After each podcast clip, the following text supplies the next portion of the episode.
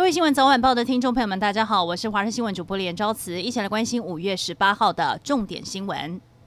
中流行疫情指挥中心宣布，台湾今天新增两百四十例的本土确诊个案，这也是这波本土疫情八天以来累计的确诊病例数正式破千例。目前累计了一千零二十四例的本土确诊个案。指挥官陈时中坦言，虽然今天新增个案比较少，但累积的数目非常惊人。现在全国居家隔离的数目也大幅增加。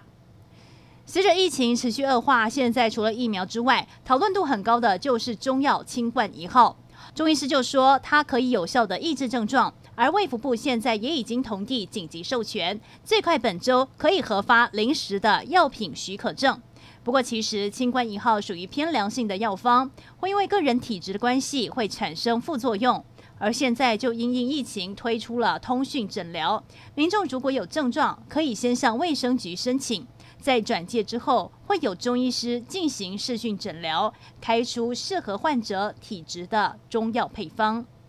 疫情延烧，为了降低校园群聚感染的风险，指挥中心宣布，从今天开始，全国各级学校停课十天，到五月二十八号为止，包含了儿童课后照顾服务中心、补习班等教育机构，通通必须停课。这几天已经有不少双北地区的家长，为了照顾孩子，只好跟公司请防疫照顾假，或是申请居家上班。但请防疫照顾假不支薪，在家上班的工作效率也大打折扣，让家长十分为难。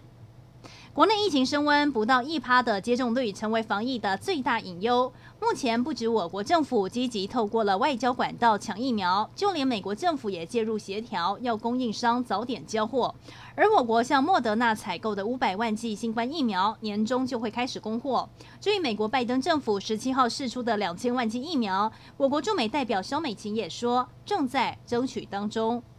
台湾疫情延烧，临近我们的日本疫情也是相当严峻。首都东京今天新增了七百三十二例，比前一天的四百一十九例增加许多。另外，北海道首府札幌的医疗量能相当吃紧，病床的使用率已经高达了百分之九十七。而台湾人很喜欢旅游的冲绳，自从五月初黄金周连假之后，病例就快速增加。当局正在研拟，可能也要申请加入紧急事态宣言的范围。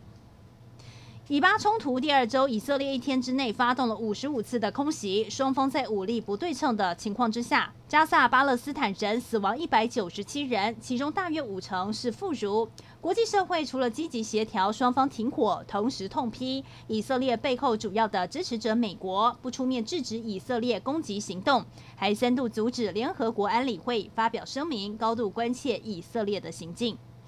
最新的环球小姐选拔结果出炉了，由二十六岁的墨西哥佳丽夺得后冠。这一届环球小姐的选拔受到疫情的影响，延期到今年才举行。但佳丽们个个发挥创意，透过了时尚美丽的方式展现对人权的支持。像是新加坡的佳丽就穿着一件很时髦的红白披风，上面大大几个英文字写着“别再歧视亚裔”。以上就是这一节的新闻内容，非常感谢您的收听，我们再会。